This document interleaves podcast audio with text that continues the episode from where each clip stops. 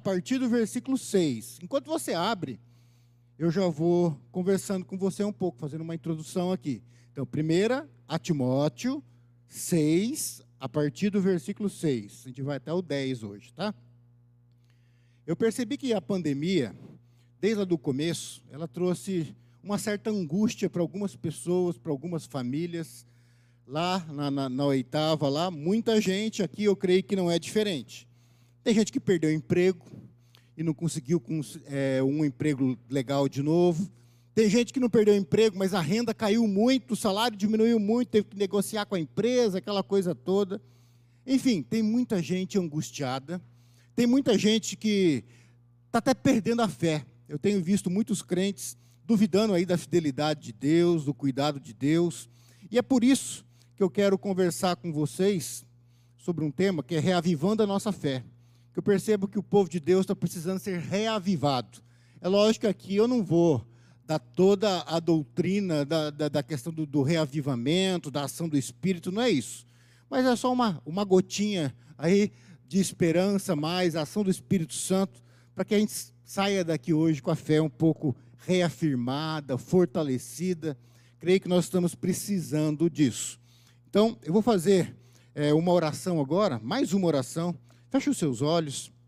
Eu queria que, vou dar um minutinho para você, agora no silêncio, colocar o teu coração diante de Deus. De repente você veio aqui hoje, você está angustiado, de repente você está cheio de dúvidas, cheio de conta para pagar, de repente sair de casa já teve um desencontro com o esposo, com a esposa, com os filhos, e já está né, a mil a tua cabeça.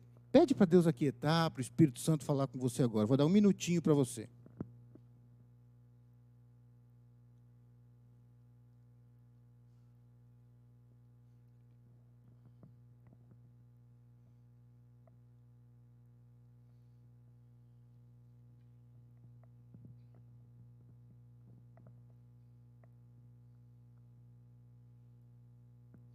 Senhor, nós estamos na tua presença, tua palavra está aberta. Eu sei que cada um de nós traz as suas lutas, as suas angústias, os seus medos para os nossos cultos. Nós não conseguimos muitas vezes separar isso. Mas eu peço que o teu Espírito Santo agora, de uma forma sobrenatural, amorosa, misericordiosa, venha ministrar, Senhor, as nossas almas. Usa a minha vida, Senhor. O Senhor sabe que eu não passo de pó, sou um vaso de barro nas tuas mãos mas utiliza-me, Senhor, de alguma forma para que o teu nome seja glorificado e o teu povo seja aperfeiçoado. Te peço também que abra os nossos ouvidos, nossos corações, os nossos olhos, para que saiamos daqui não simplesmente com mais conhecimento, mas transformados pela tua palavra e pela ação do teu Espírito em nós. Vem e sopra, Espírito Santo. É a nossa oração em Cristo Jesus. Amém. Amém. Bom, eu vou falar com vocês então, 1 Timóteo, capítulo 6, versículos de 6 a 10.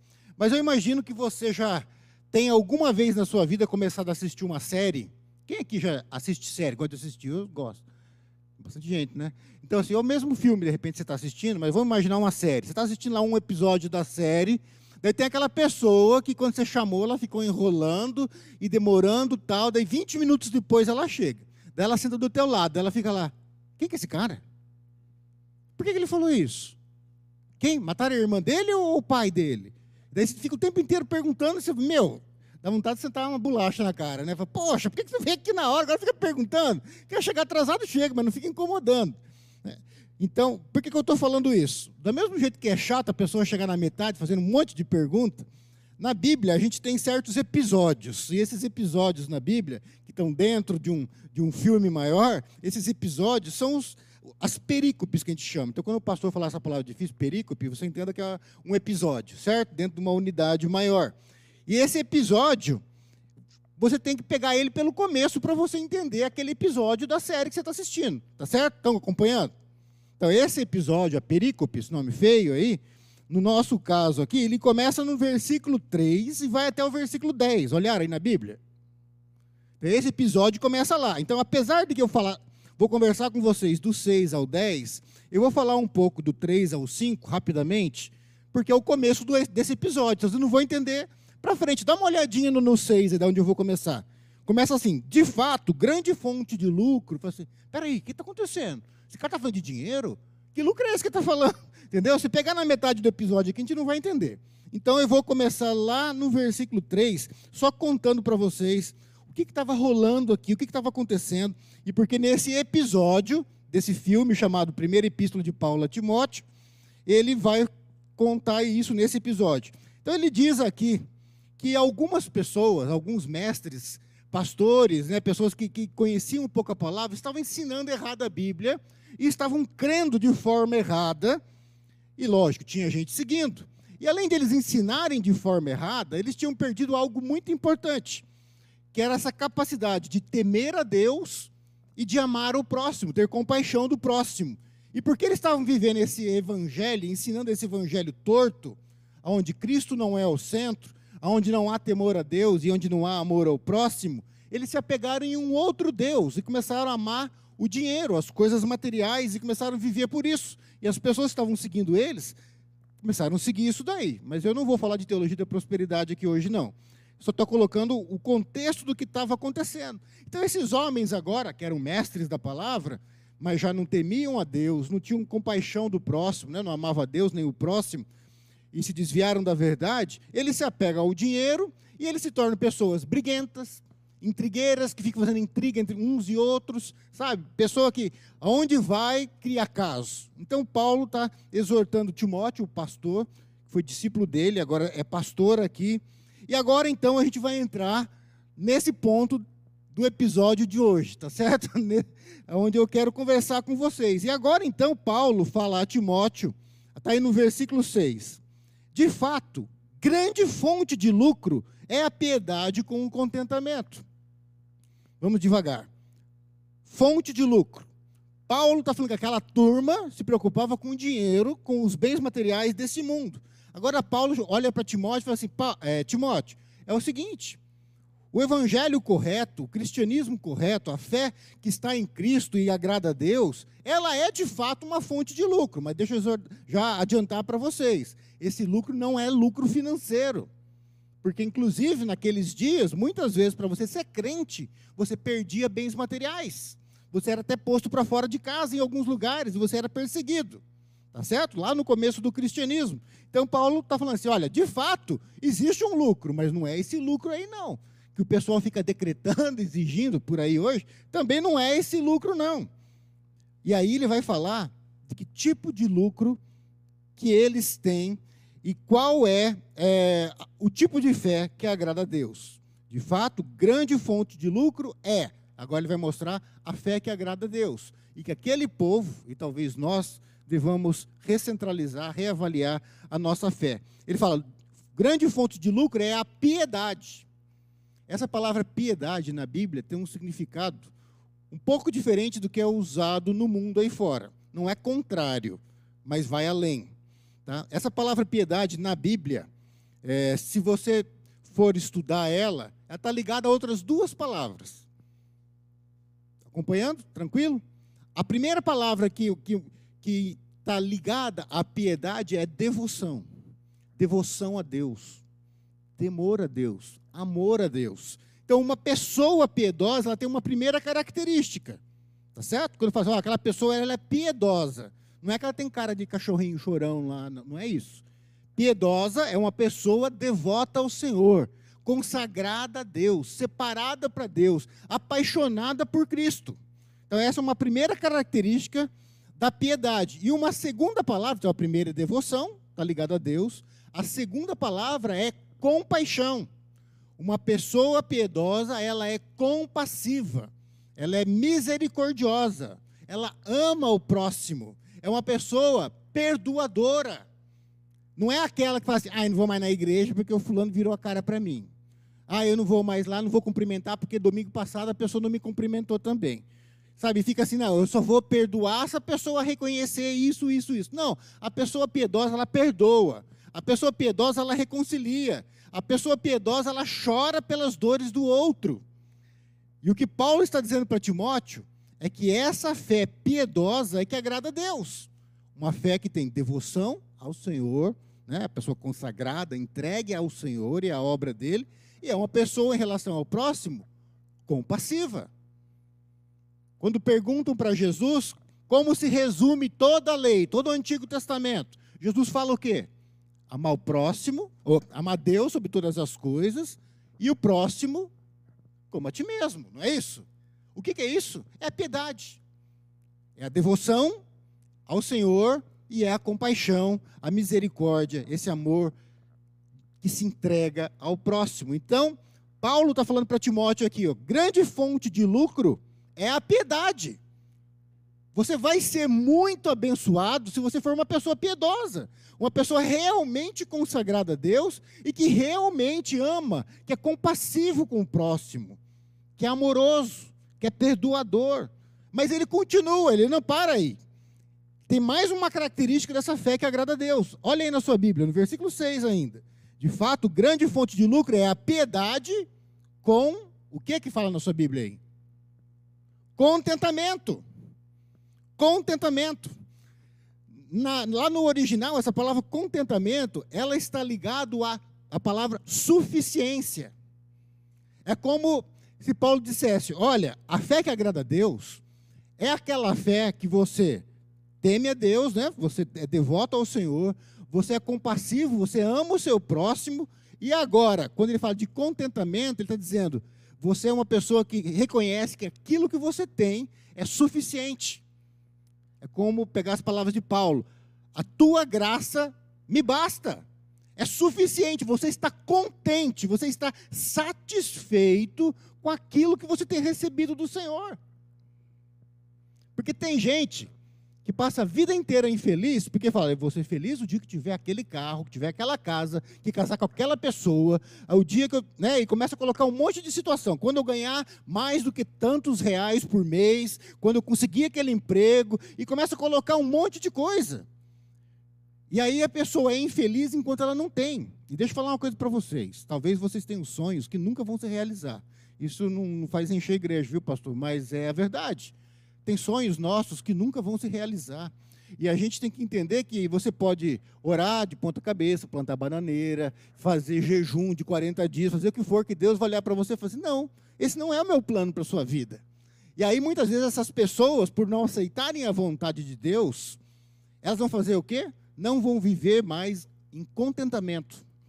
Ela não vai aceitar que o que Deus quer para ela é ter um Fusca, não é ter um, uma Mercedes, um Jaguar na garagem. E ela não curte o Fusca.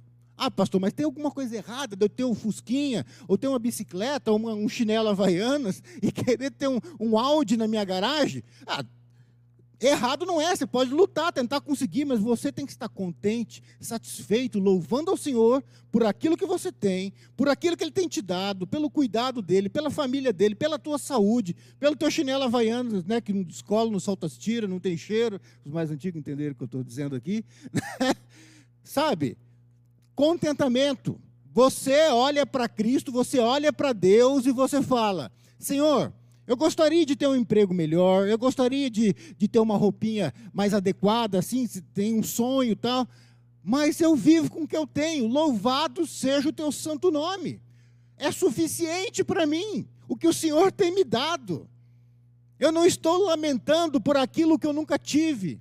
E eu não estou, escuta o que eu vou falar agora. Eu não estou lamentando também por aquilo que um dia eu tive e hoje eu não tenho mais, porque o que eu tenho é suficiente. Sim, eu vou lutar para ter mais, mas eu me alegro com o que eu tenho, e se eu não tiver o que eu já tive um dia, louvado seja o Senhor. Como diz o apóstolo Paulo, que ele podia todas as coisas no Senhor, todas as coisas é, eu sei andar de BMW e sei andar a pé pegando o busão, certo? Tanto faz para mim. Por quê? Porque eu estou contente, eu estou satisfeito, eu estou realizado, porque meu tesouro não é o carro que eu tenho na garagem, não é o lugar da cidade que eu moro, não é o emprego que eu tenho, não é o que as pessoas pensam de mim, a minha riqueza é Cristo. É isso. Então, Paulo está dizendo para Timóteo: grande fonte de lucro é a piedade, que ela se, se explica em duas palavras, que eu já falei para vocês: devoção e compaixão. Mas a piedade não sozinha, porque a piedade sozinha é sofrimento e você fica com cara de cachorro bulldog chorando o dia inteiro. Mas é a piedade com o contentamento. Eu tenho visto muito crente hoje sem contentamento.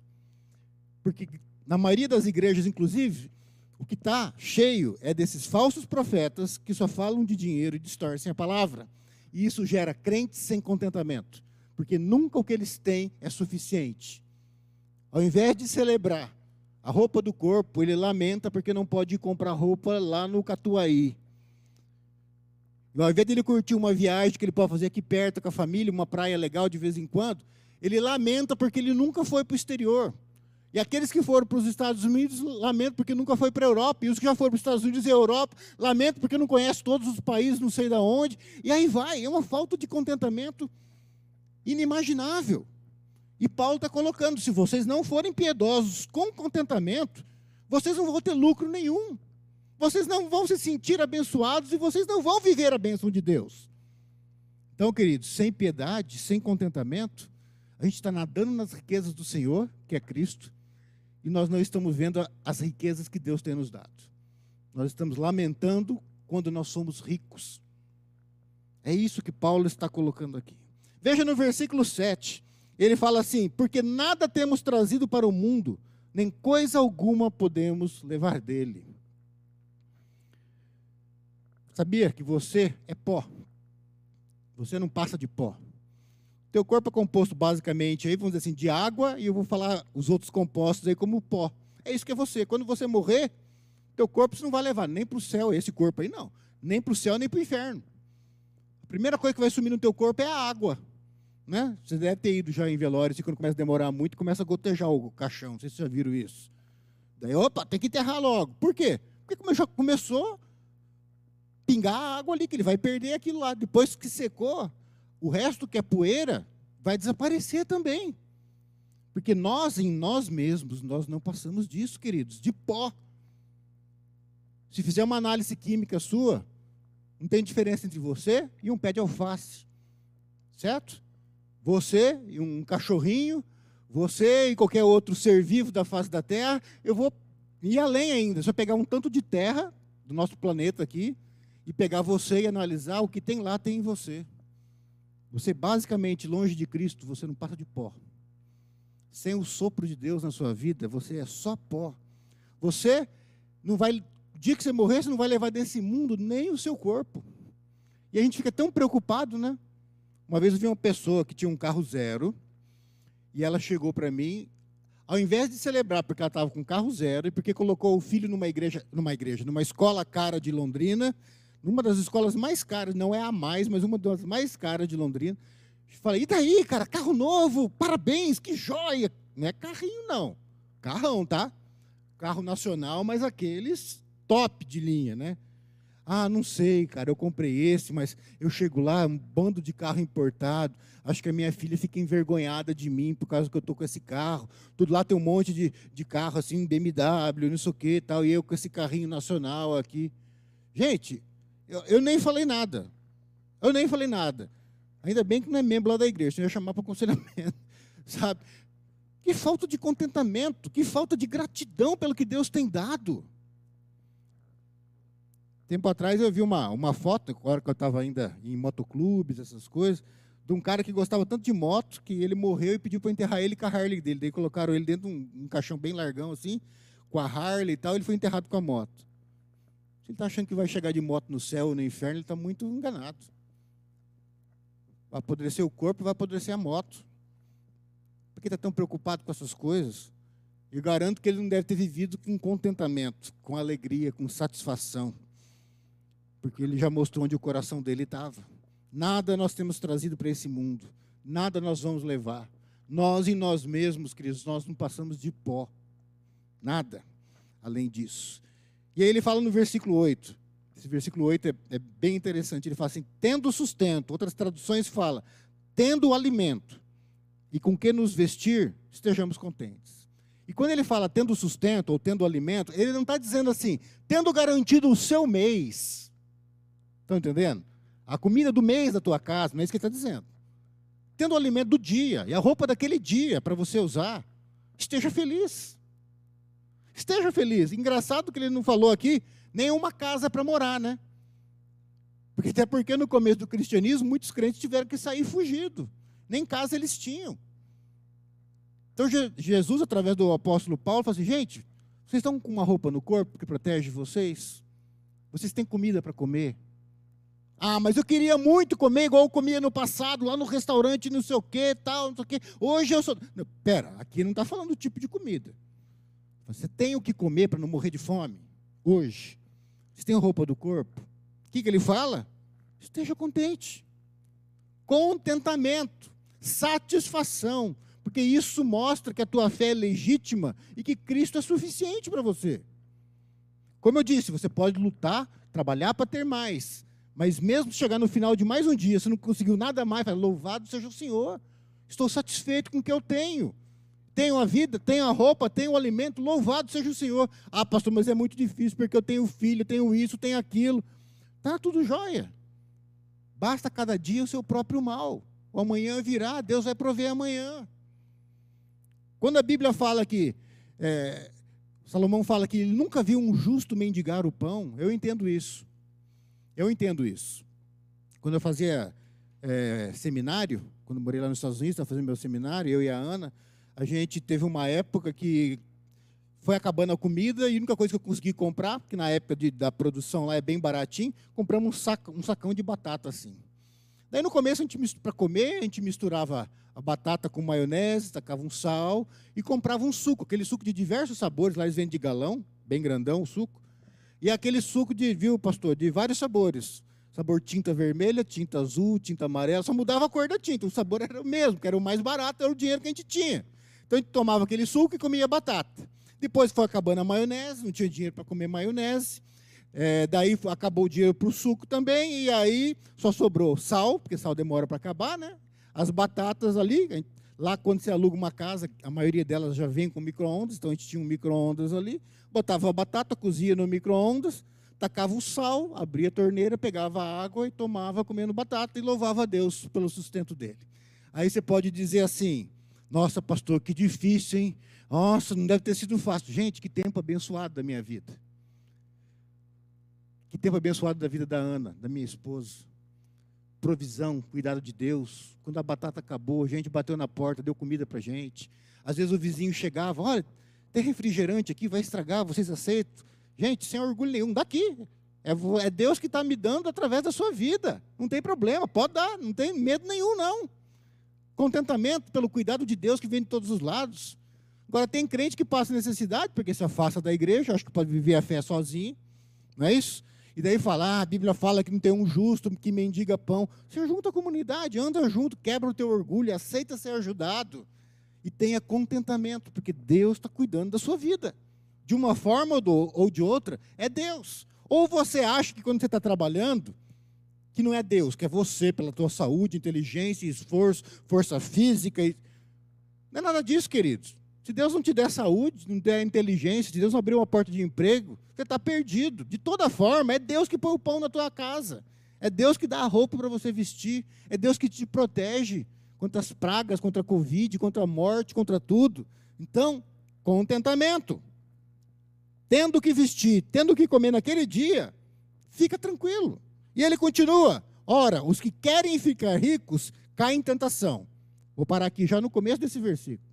Porque essa palavra ricos aqui, muitas vezes a gente fala assim: ah, ficar rico. Você pensa aqueles bilionários, não é isso? Aqueles caras que falam assim, ah, acho que hoje eu vou sair, vou comprar um jatinho e vou né, deixar um jatinho aqui, vou comprar uma mansão na, lá em Paris, vou ter uma mansão também lá, lá em Nova York e tal, e sabe assim?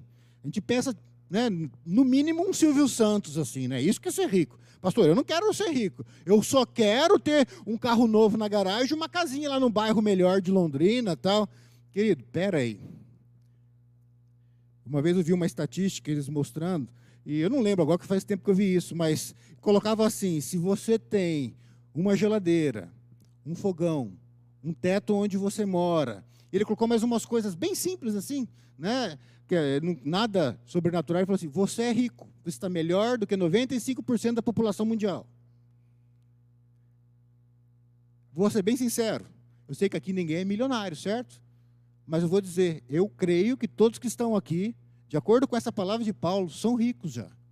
E eu não estou falando de bênçãos espirituais, estou falando de grana mesmo agora. A roupa que você está usando emprestado é tua. Você tem comida para comer? Você tem um teto para você morar? Uma geladeirinha? Um fogãozinho ali? Tem um lugar para você dormir? Você está entre os ricos já. Tá certo? O problema que quando fala assim, os que querem ficar ricos é aqueles que querem ter mais do que aquilo que Deus propõe para eles naquele momento da vida, que não tem contentamento com aquilo que Deus tem dado. Pessoas que não curtem aquilo que têm e lamentam pelo, por aquilo que não têm, ou que tiveram um dia e não tem mais, e não vivem as bênçãos que Deus tem dado. Esses que querem ser ricos, ir além dos propósitos, da vontade de Deus para a vida deles naquele momento, fala que cai em tentação e cai nas ciladas do diabo. E aqui fala, e em muitas concupiscências insensatas e perniciosas. Concupiscências é aquela vontade da tua carne, do, do pecado que habita em você, que é quase que irresistível para você, só não é irresistível porque irresistível é o chamado Espírito Santo. O resto tudo é resistível quando você é crente, tá certo? Então não tem desculpa para o crente, não. Mas é uma vontade muito forte uma vontade muito forte que quer te levar a se apegar nas coisas materiais e a não se contentar com aquilo que Deus tem te dado. Ele chama isso de uma vontade louca e insensata e perniciosa que traz mal como uma enfermidade que destrói a tua vida. Tem muitos filhos hoje infelizes porque os pais não têm contentamento estão sempre lamentando por aquilo que perderam, pelo patrão que tem, pelo emprego que tem, pelo carro que tem. Você vai dar na partida, o carro não pega. Ah, essa porcaria, não sei o quê, não sei o quê mas não dá para trocar porque não tem um emprego, não sei o quê. E aí, de repente, você até solta. Cadê Deus agora nesses momentos? Acho que vou parar de ir na igreja. Está errado esse negócio. Cadê o contentamento? Cadê o temor a Deus, a confiança em Deus? Cadê o teu amor aos teus filhos, à tua família que está ali, que não merece ser oprimida dessa forma? Falta piedade, falta contentamento. E aqui continua dizendo que essas pessoas que têm essa vontade do ter incontrolável, fala que elas se afogam na ruína e na perdição.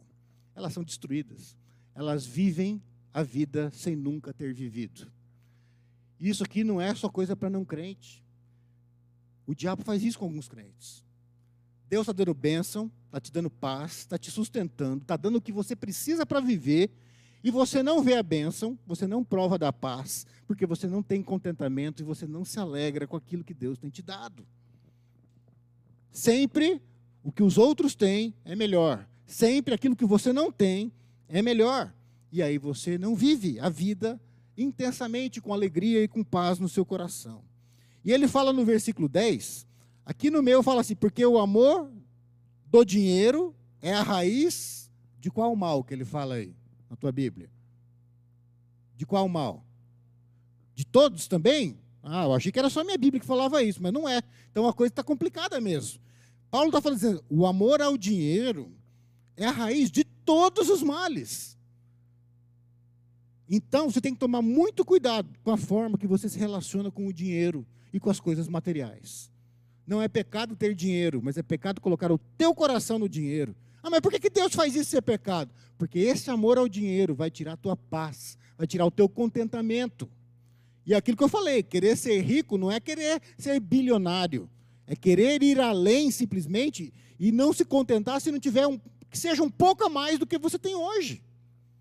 Você tem que estar contente. Como eu disse, não é para o crente ser apático na vida, não lutar para ter mais, não é isso que eu estou dizendo mas estar contente com aquilo que você tem, lutando, e se Deus quiser, Ele te abençoa. E se Ele não quiser, você continua com aquilo que você tem, louvando a Deus e curtindo a sua vida a mil com a tua família, com aquilo que você tem, celebrando a vida.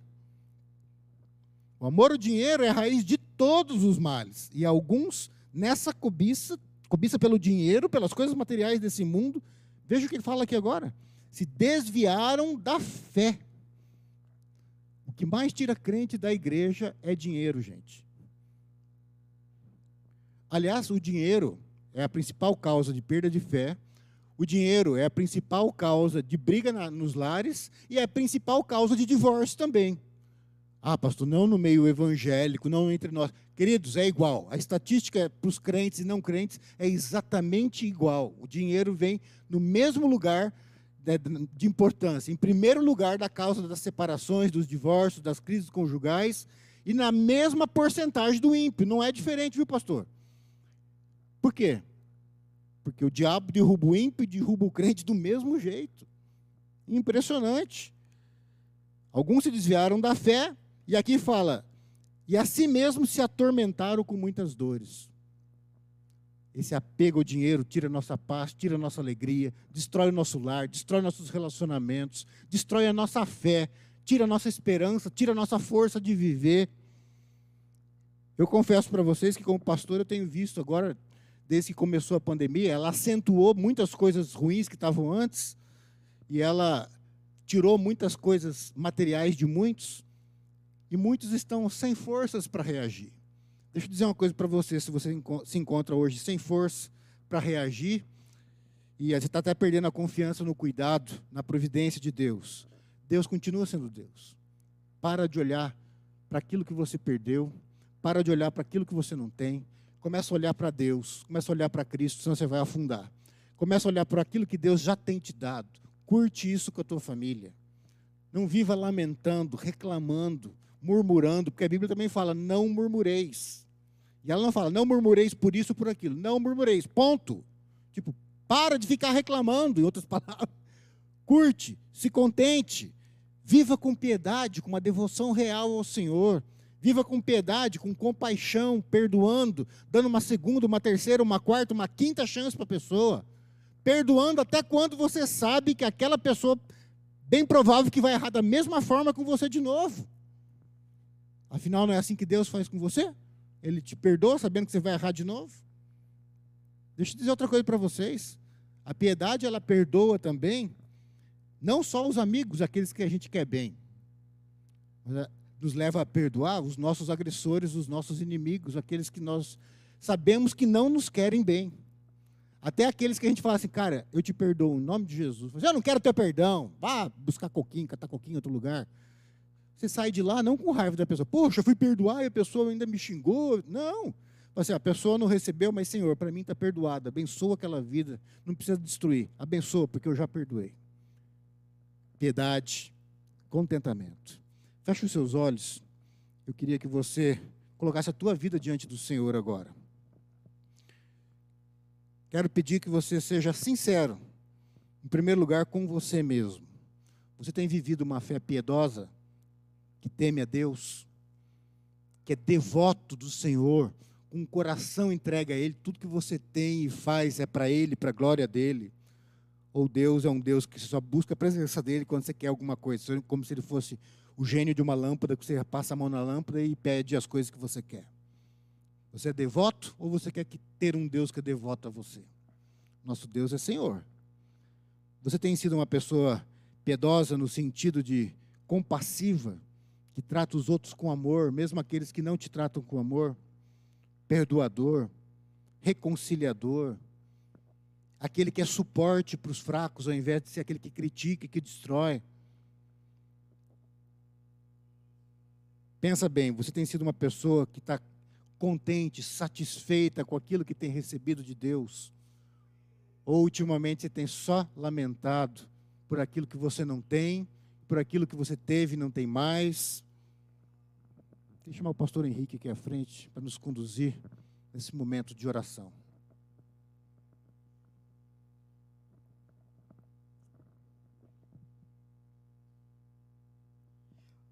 Ainda de cabeça baixa. Você que foi ministrado, ministrado por essa palavra, você que sabe que na tua vida é necessário mais piedade. Você que sabe que você precisa se devotar mais a Deus. Você entende que Deus quer mais de você e você entende que você precisa mais dele. E talvez você chegue à conclusão que a sua vida ela tem sido uma história de insatisfação, porque você sempre está de olho naquilo que você não tem ainda. E deixa de valorizar aquilo que Deus já te deu. Esse é o momento que você apresenta seu coração para o Senhor e diz: Pai, só o Senhor pode mudar o meu coração e gerar gratidão, gerar louvor ao invés de murmuração. Produzir em mim aquilo que eu jamais conseguiria, que é olhar para a minha história, que tem altos, que tem baixos, que tem encontros e que tem desencontros, que tem alegrias e que tem tristezas. Só o Senhor pode me ajudar a olhar para a minha biografia e dizer: obrigado. Porque se eu sou o que eu sou e se eu estou onde eu estou, é porque o Senhor foi misericordioso comigo, apesar de mim. Meu querido, minha querida, talvez você olhando para a sua história, fosse para você não ter uma família, mas Deus te deu. Talvez, olhando para a sua história, fosse para você não ter as mínimas condições de viver relacionamentos saudáveis. Mas Deus tem transformado isso em você. Então, nessa manhã, o Senhor deseja que você se abra para ser grata, grato. Amar mais o Senhor do que qualquer bem, qualquer recurso. E colocar todo o teu coração diante do Senhor. Pai da vida, obrigado por esse tempo e por essa palavra. Obrigado porque a nossa fé precisa estar firmada no Senhor e não nas coisas que podemos perder. A nossa fé precisa estar firmada num Deus que nos conhece, por isso nos dá o que precisamos e não o que queremos. A nossa fé está firmada no Deus que tirou de nós tudo aquilo que era o câncer da alma chamado pecado através da obra de Cristo. E nos ensina a olhar para a vida com colorido novo, com poesia no coração, com música na alma, porque podemos viver contentes com tudo aquilo que o Senhor nos deu. E é em nome de Jesus que nós oramos com gratidão. Amém.